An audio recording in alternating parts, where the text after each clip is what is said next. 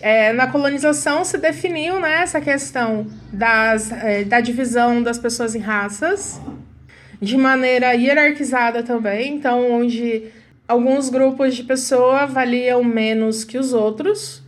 Também é, se baseou na divisão do trabalho, em que já, se veja como as coisas estão interligadas, né? Porque os grupos seriam, teriam seu, sua força de trabalho explorada de maneiras diferentes, é, também de acordo com a sua raça, é, o conceito de raça e de divisão de trabalho também está ligado às divisões geopolíticas, que colocam certos locais do mundo como exploráveis e outros como consolidados. O que eu estou falando aqui são os eixos da colonialidade do poder lá do. É, o Dussel falou sobre isso e o Quijano, né? O Miolo. Walter Miolo. Então vocês vão encontrar, encontrar esses, essas ideias nesses dois autores, né? Henrique Dussel e Walter Miolo.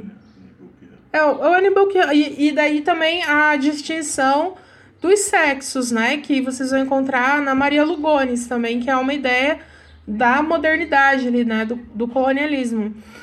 Só que quando você pensa nessa é, colonização não dá para pensar que é um evento que começou e acabou no passado e que teve um fim em si mesmo. Então, ah, o único fim ali do o único fim no sentido de função da, do colonialismo foi a sustentação dos estados nacionais europeus. Isso foi uma das, das consequências, pensadas ou não, eu acho que foi pensado, porque as pessoas elas são loucas e cruéis e querem a supremacia, enfim, de alguma maneira. E isso foi se desenvolvendo para coisas, eu não vou dizer mais perversas, porque a perversidade é uma coisa assim absurda em todos os pontos em que você abordar a história, né? mas em coisas, digamos que mais espertas ali para se camuflar e continuar mantendo é, essas formas né, de dominação. Então, se a gente pensa que ah, raça, divisão do trabalho, sexualidade, é, distribuição geopolítica ali, né, a definição dos territórios, todas essas coisas estão lá a partir do nosso passado colonial, do passado da, da modernidade, a gente vê que o capital ele está sentado em cima é, é, desses movimentos que muitas vezes a gente, quando aprende história na escola, a gente acha que é possível separar um, do, um dos outros em eras.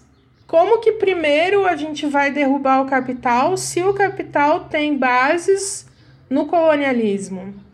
E o colonialismo tem suas bases na, no racismo, no classismo, no sexismo, uh, no iluminismo, né? Iluminismo, coisa né? muito problemática. é, então, essa ideia de que dá hierarquizar, hierarquizar. Depois ele corta isso do podcast, ou não também, para me ridicularizar.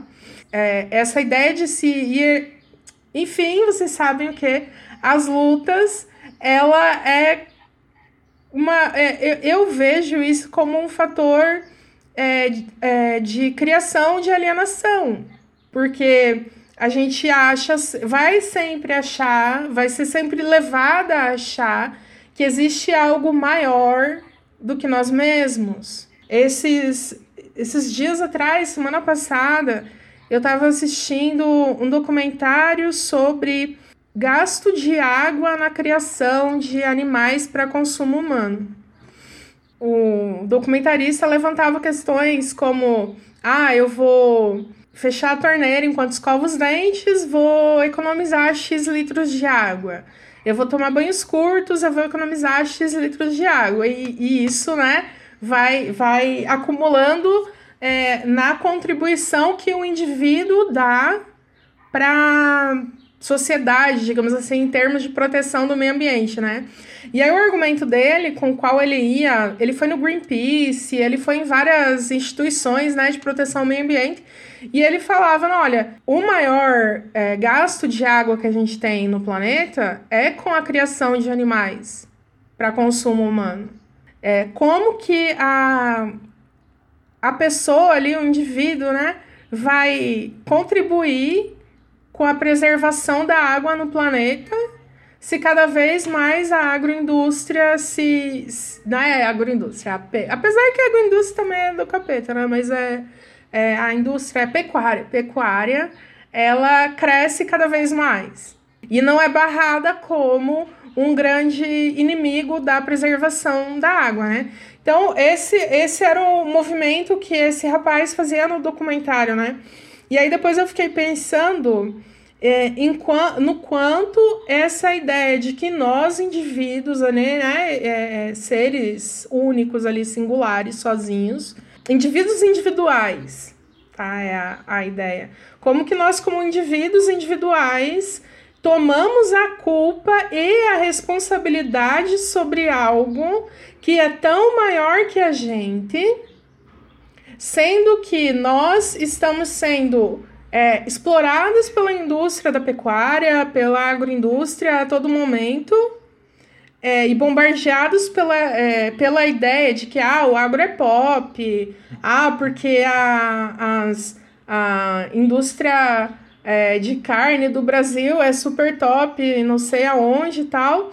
E ao mesmo tempo a gente assume uma culpa, que é um conceito super cristão, né? De que a gente está fazendo algo contra alguém, uma instituição que é muito maior que nós e que tem controle sobre nós, né? E uma responsabilidade sobre algo que está completamente fora das suas mãos. Eu nem vaca tenho, sabe? Então, é como esse tipo de é, é, movimento coloca a gente num, numa posição minúscula e faz com que a gente carregue uma responsabilidade e uma, uma culpa que são máximos. Então, é, quando a gente hierarquiza, acertei agora, quando a gente hierarquiza a luta, a gente também contribui para que nós sejamos diminuídos cada vez mais é, é, dentro desse sistema. Então, ah, é, lutar contra o capital é mais importante do que lutar para que os homens não assediem a gente nas ruas. Mas, meu, é imediato. Ele diz: é, é respeito à minha sobrevivência, né? Tanto física como psicológica, porque a opressão ela não mata a gente só fisicamente, né? A gente pode estar tá organicamente vivo e morto por dentro. Então, é, é, o que é urgente, o que é imediato? É a gente, de repente, ir para uma luta aí contra o capital e simplesmente aceitar que os nossos com companheiros, entre aspas, de luta sejam machistas com a gente, sabe? Então, onde é que tá essa hierarquia? Porque se tem uma hierarquia, alguém tem que estar tá no topo. E se tem alguém no topo, tem que ter alguém embaixo. E se vocês fizerem as contas, em várias instâncias, a gente sempre tá por baixo. É uma coisa que, ao mesmo tempo, é assustadora, é uma coisa extremamente empoderadora. Porque a partir do momento em que a gente realmente tirar as mãos de baixo dessa grande bandeja aí e der uma bela de uma rasteira, né, nessa, né, nessas, em todas essas ideias que estão em torno do, do, da formação do conceito de capital, aí sim a gente vai mostrar realmente o nosso poder. Eu gosto muito de uma imagem que a Butler traz para explicar o que é o normal. Ela vai falar que é um. O, o normal ele não existe. Ele é formado pelo que é marginalizado é, é, é, em torno dele. Então, digamos que assim que o normal é uma bolha de vazio em que todo mundo está segurando assim. Os anormais eles estão segurando assim, né? Em volta daquele vazio, porque não tem nada ali. Você parar para pensar, o normal ele não existe. O que existe efetivamente é para aquele para quem a gente aponta o dedo e fala: você não é normal. Então, dá para se pensar esses conceitos opressores como formados, como constituídos por aqueles que são oprimidos. Não de uma forma de cima para baixo e muito menos de uma maneira de baixo para cima. Então a ideia não é que se inverta o poder, mas que se administre a ideia de que o poder não é bem assim, né? Que não é uma coisa que vem de cima para baixo e que nos transforma em formiguinhas sem reação. E, e, e da gente reconhecer que é, na, ao mesmo tempo que ele nos constitui, as minhas limitações ali, elas me constituem, elas também são a minha força para que eu crie é, rachaduras nesse, nisso que está estabelecido, né? Então, eu acho que sim, a gente tem que derrubar o capital, mas para derrubar o capital, a gente tem que é, derrubar os seus alicerces. E não apenas é, é, derrubar os alicerces e construir é, a, a nossa independência, mas destruir esses alicerces e construir um mundo novo baseado na nossa autonomia, que são conceitos extremamente diferentes. E essa, essa ideia de é, a diferença entre independência e autonomia. autonomia é uma coisa que o Miolo também discute lá, eu acredito que seja ele, quando ele fala da, dos processos de independência dos países colonizados, né? Que ele vai falar que nos processos de independência se buscava a quebra com o poder colonial e uma gestão própria dos países baseadas naquele modelo colonial que se tinha antes e não numa mudança, numa uma real alternativa àquilo que estava sendo feito. Então, ah, Brasil se tornou independente de Portugal, mas seguiu com a mesma forma de governo, é, é enfim. Qual o texto? Não, tu estava falando de derrubar os alicerces e tudo mais, e aí uma, um, uma das coisas que mais me chamou a atenção no texto foi lá no finalzinho, na página 11, quando é, as autoras falam sobre recentralização das pessoas marginalizadas, né? Uhum. Ao invés de, da, da, proposta de inclusão, uhum. né? Que eu achei interessante, porque é, ela fala assim, né, ao contrário, é um método de inclusão baseado em uma única identidade ou localização social. Ah, é sugerido, então, é, uma recentralização, né? Uma, uma, sem, não é só a centralização das pessoas marginalizadas, mas toda uma, uma mudança na estrutura, né, da, da estrutura social. Né? E muitas vezes essa, essa proposta de inclusão, ela se torna um, um componente multicultural, né, se torna até cooptado, né, para a sociedade, de certa forma. Então, eu achei, acho que tem tudo a ver com isso que você está falando, o Thiago estava te cobrando, mas eu acho que é, tu estava falando, eu estava justamente pensando nesse, nesse trechinho que eu tinha é, pensado, e o termo multiculturalismo, o termo inclusão, eles são, são tão do nosso século, né? E, e, de certa forma também bastante problemáticos em alguns aspectos, né? Eu, eu acho assim que se a gente pensar que a ideia de normal, né, que é onde o nosso, a nossa sociedade coloca esse centro, é uma bolha cheia de vazio, a, a ideia de assimilação ela fica um pouco mais é, evidente, assim, o que, que é essa assimilação, né? Que é, se você coloca o diferente no meio dessa bolha cheia de nada, ela vira um nada também. Então, essa diferença que é constituinte de quem a gente é, ela vai virar, é, não ter mais importância. Só que isso é uma mentira, porque a gente sabe que ela sempre vai ter importância.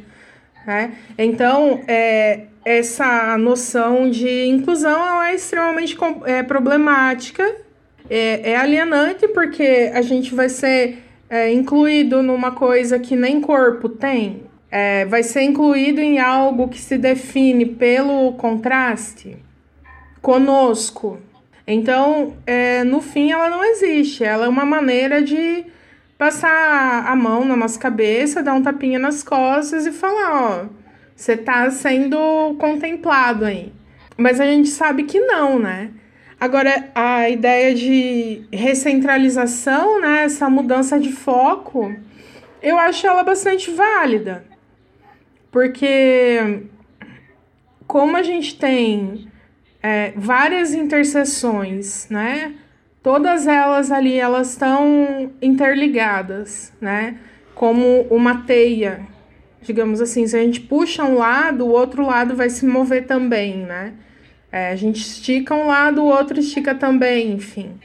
É, a gente precisa ter mecanismos que possibilitem que o nosso foco ele seja móvel, né? Que a gente possa fo é, focar, a gente possa centralizar o nosso olhar sobre diferentes coisas à medida que a necessidade ela vai aparecendo. Como nessa ideia de construção, é, construção de consenso, né? O consenso é uma coisa difícil de se atingir, mas ele pode ser a base da definição de estratégias de movimentos, né? Se a gente vai mudando, né? Onde que está o nosso foco, a gente pode abranger e fortalecer mais essa ideia geral que a gente está tentando ter.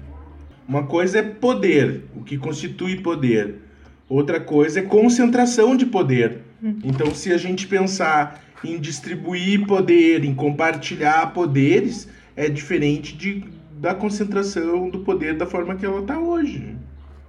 Eu pensei, depois ali o texto, e aí na primeira parte agora da, conferência, falando sobre o projeto si, da editora como um todo, e também sobre a linguagem, né, como atravessa tudo, e o texto em si, como sendo também o início que esse movimento de trazer o que está à margem para o centro, recentralizar, também é muito similar a esse movimento de trazer os textos que são marginalizados e fazer com que os textos que são marginalizados ocupem uma posição central dentro do projeto, como é o que vocês fazem, né?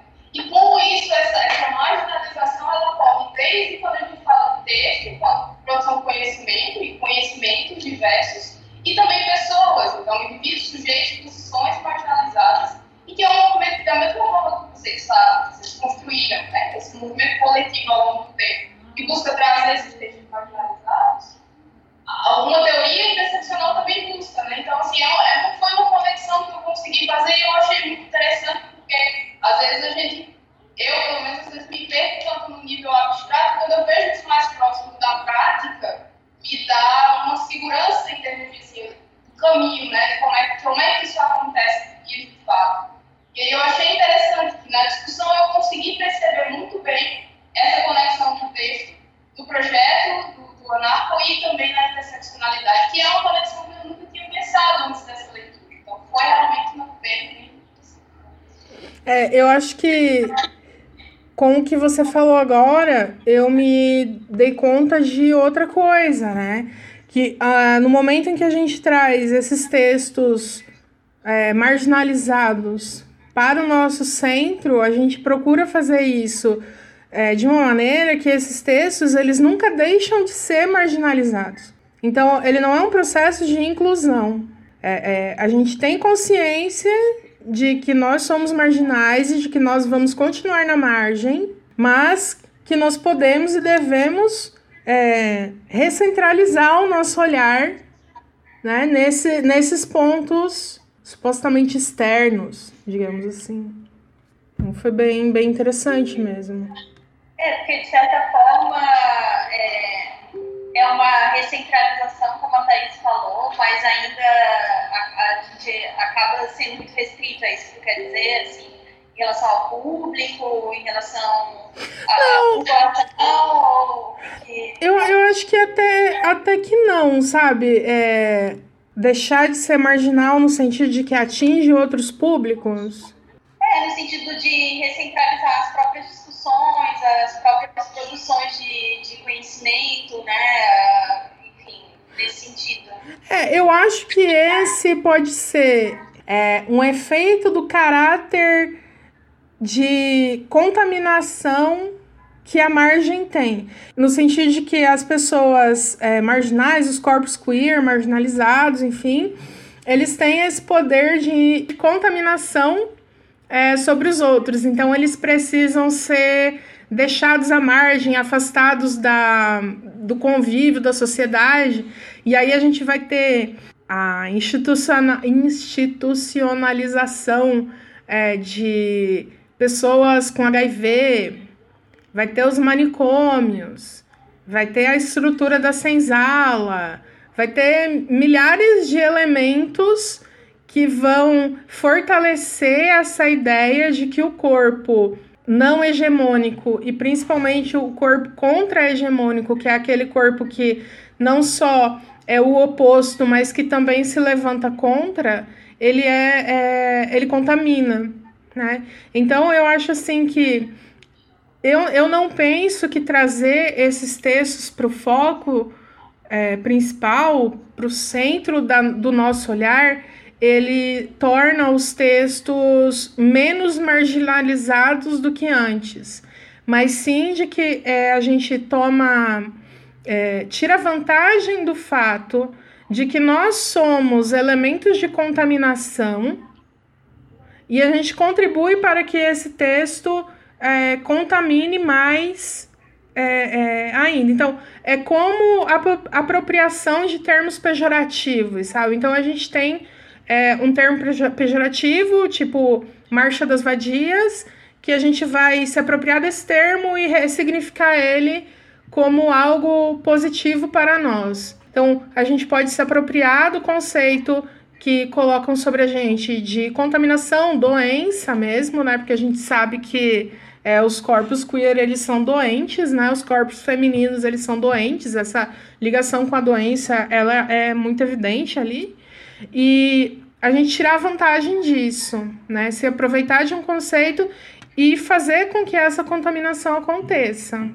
O que é um movimento muito diferente do que você simplesmente trazer o foco para algo. A gente quer que isso se espalhe, não que isso seja observado simplesmente e depois possa voltar para o lugar, porque depois dessa contaminação, a gente nunca mais vai voltar para o estágio inicial. O mal, entre aspas, ele já está feito. Né? Não tem mais como você conter isso. Seria, então, aí seria talvez uma reestruturação, essa história que não se voltaria mais para o ponto anterior a partir de uma contaminação. Ou seja, há uma reestruturação daquilo, né? Isso é. foi transformado. É. Isso é uma coisa bem interessante quando as pessoas falam sobre a imortalidade, né? Existem, tanto quanto existem formas de você acabar com a, a, a vida, tanto no aspecto físico, orgânico, quanto no aspecto psicológico, a gente tem maneiras diferentes de alcançar a imortalidade, porque é possível por exemplo, deixar uma obra escrita para a posteridade pode ser considerado uma forma de atingir a imortalidade. Então, tem, é, tem autores que fazem essa relação. E essa ideia de contaminação, ela também pode estar tá, é, é, implicada nessa ideia de imortalidade. Né? Porque o vírus se espalha, ele pode morrer, é, é, pode morrer o corpo orgânico do primeiro hospedeiro, mas ele se hospeda e se multiplica em outros. É uma coisa que é interessante pensar também é de que tipo de centralidade é essa que a gente está falando, assim, no hum. sentido de editora, porque a Monstro dos Mares é só mais uma editora anarquista, como qualquer outra que tem por aí, de uma meia dúzia de punk que se junta e imprime, põe pano no chão e vende, pá. E quando você compara isso com o que é uma editora, o que constitui uma editora, uma editora é um prédio gigantesco, com executivos, com grandes orçamentos, com autores incríveis, com youtubers, com não sei o que, influencers digital, caramba, sabe? E então o nosso processo ele é marginal e vai ser sempre porque se você pensar o que está no centro é até feio para livro, sabe? Porque é uma reprodução da indústria fonográfica do final dos anos 90. Porque o que está sendo feito com os livros hoje no Brasil é uma coisa muito, muito triste. você vê livros de horríveis com 15 mil cópias e o lançamento do Chico Buarque, por exemplo, com 3 mil cópias. 3 mil cópias não chega em nem uma da, uh, um livro por cidade, porque a gente tem 5.560 municípios no, no Brasil. E aí o Chico Buarque lança um livro com 3 mil cópias. Então, peraí, sabe? É, quando a gente pensa em o que, o que é uma editora, uma editora é um, um templo do livro que imprime livro pra caramba, que os caras ganham altas granas, isso e aquilo. É totalmente diferente do que a gente faz. O que a gente faz é um grupo de pessoas com a maior boa vontade em traduzir, em recompilar, ressignificar textos e colocar eles ao alcance das pessoas pelo menor custo possível e, e fazer isso circular. Então, uma coisa é a gente pensar o, o, que caracteriza, o que caracteriza algo marginal e o que caracteriza esse centro, sabe? Porque se pegar lá a ideia zapatista de nem o centro nem a periferia, a gente vai ver que esses, esses encontros é, é, a gente vai continuar sempre sendo marginal, por mais que o nosso processo vá se refinando ou as nossas quantidades aumentem, sabe? Porque se você pensar as editoras que estão aí no mercado, é um, é um troço assustador, né? Então eu acho que isso precisa ser bem colocadinho, assim, sabe? O que constitui uma galera marginal e o que, que é o centro. É a assimilação pelo, pelo capital, enfim. Até o radicalismo político está aí sendo cooptado, virando, virando um produto vendido por aquele sistema que ele se propõe a combater. Isso é muito por causa das pessoas que acreditam que uma imagem de, de radicalismo, né, uma imagem de radical, ela vai fazer com que você seja radical, sabe? Ou vai você essa necessidade de se mostrar para o mundo de uma certa maneira, que é o que a gente tem hoje com as mídias sociais, né? Que a gente está constantemente sendo bombardeada e bombardeando as pessoas com imagens, né? De quem a gente poderia ser, de quem a gente gostaria de ser e às vezes até de quem a gente é, né? Mas é que daí vira uma mentira ali, vira uma narrativa, né? Uma ficção de si. E aí as pessoas que elas lucram desse nosso desejo de fazer algo e da nossa impossibilidade de fazer algo. Que isso era uma coisa que eu ia comentar antes dos princípios da editora, quando ele estava falando de segurança, que e isso tem a ver com interseccionalidade, então não me critique, estou falando do texto também, tá?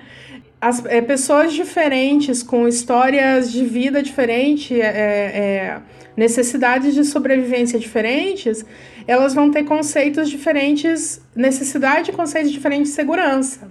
Então, você percebe como essas. O que te, te leva ou o que te impede de protestar também é diferente. Então, uma pessoa que precisa ir botar o pão na mesa e não pode perder o emprego por causa disso, é, tem impedimentos que eles não são impedimentos porque a pessoa acredita naquilo ou porque ela concorda, mas eles são impedimentos físicos, eles são impedimentos orgânicos de se levantar contra o patrão, por exemplo. Ou então de correr o risco de levar uma, uma bomba de lacrimogênio na rua e não chegar em casa a tempo das crianças voltarem da escola.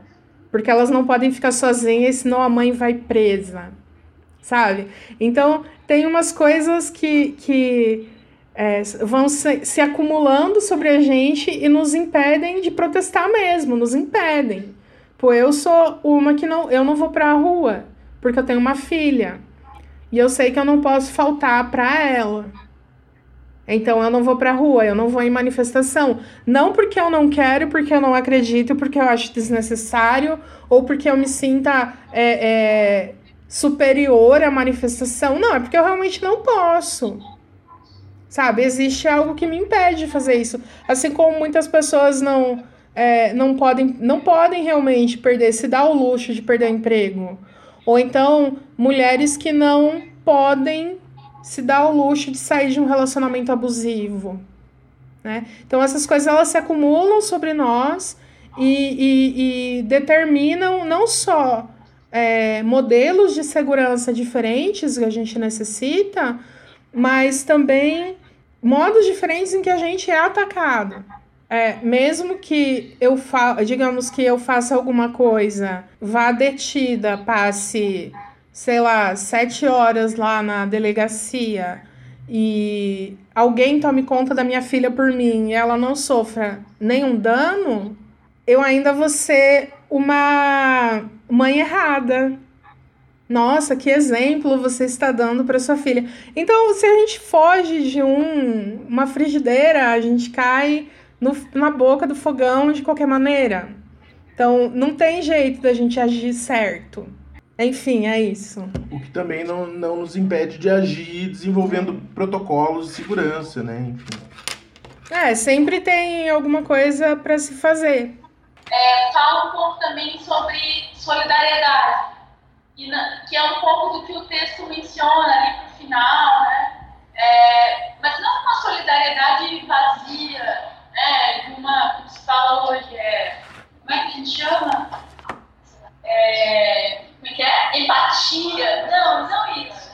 Mas, por exemplo, se a gente intersecciona essas lutas e pensa é, elas de uma forma realmente é, organizadas, é, é, essa opressão organizada em sistemas, a gente consegue olhar para nós mesmos enquanto é, um coletivo, né? Que enquanto eu não posso ir ali, é, enquanto aquela pessoa não pode ir ali, estar ou atuar daquela forma, eu posso.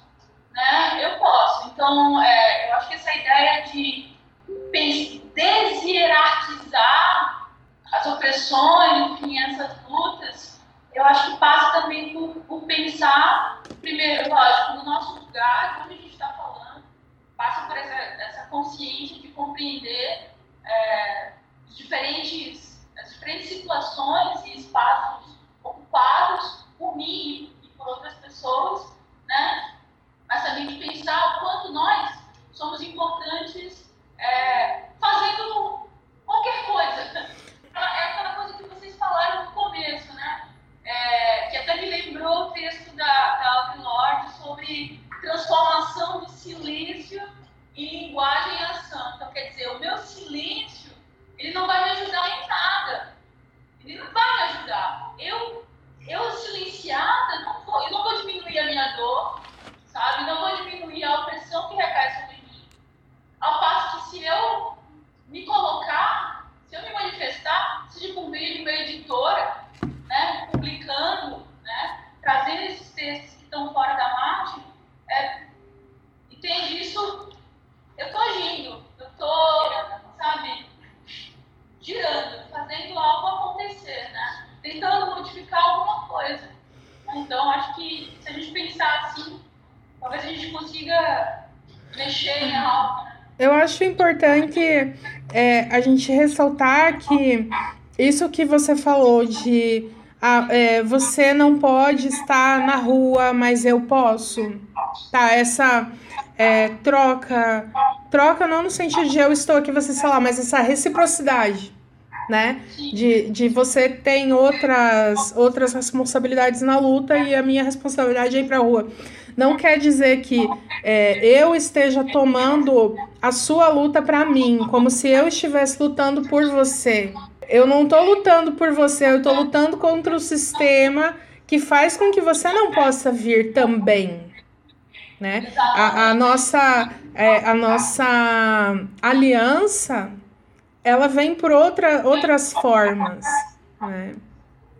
Exatamente, porque seria muito ingênuo, né? Uhum. E até desonesto, porque a partir de uma compreensão de como o sistema capitalista, junto com as, a, a, a heterossexualidade compulsória, enfim, tudo que a gente reconhece hoje, né? como constituintes de opressões, né, como elas dialogam, eu acho que, que é por aí, e não, sim, vou assumir a sua luta, não, não é isso. Né? É, e, e você veja como esse raciocínio coloca por terra a, essa ideia de que forçosamente a gente tem que ter a nossa própria voz. A gente tem que falar por si. Não que o que a gente pense é, é, e que a nossa voz não seja importante, mas é, é essencial que a gente consiga é, é, entender que os silenciamentos muitas vezes realmente nos impedem de falar porque colocam em risco a nossa existência ali, cada vez, é, é, de maneira cada vez mais cruel, é, à medida em que você vai se tornando cada vez mais forte, né? E, e você está numa situação em que o tempo todo se repete, você tem que segurar a sua bandeira, você tem que levantar a sua voz. E você se vê, mas eu não posso fazer isso, porque senão eu vou morrer, ou meus filhos vão não vão ter comida na mesa, ou coisas básicas da, da sobrevivência. É, como isso oprime né, o indivíduo, deprime, destrói o indivíduo, né? E tem formas muito simples de cooperação também, né? Uh, eu lembro que em 2010 eu conheci um grupo de senhoras que elas faziam comida nas greves. Esse era o papel delas, assim, eram senhoras, assim, idosas, acima de 60 anos, que o rolê delas era ir para os acampamentos de grevista dos professores no estado de Santa Catarina fazer o rango para todo mundo, cara, sabe? Então, ah, elas podiam estar tá fazendo o rango em casa ou para suas famílias ou coisa assim. Mas não, cara, elas estavam lá no acampamento grevista, ajudando as pessoas a se alimentar e ficar forte e viva para ir para a luta, sabe? Então, existem várias maneiras da gente compreender o fortalecimento de um movimento, sabe? É, tem várias formas de atuação e cada, cada pessoa tem os seus limites. Mas é importante a gente pensar que colaboração e participação não é uh, exclusivamente um, um, uma coisa só, sabe? Tem muita coisa que dá para fazer e que é legal. Enfim. É, e nenhuma contribuição é menor do que a outra. Não é porque essas senhoras ficavam fazendo comida, que é um trabalho feminizado e, e é, diminuído de sua importância, né? que elas estão numa posição inferior dentro da luta.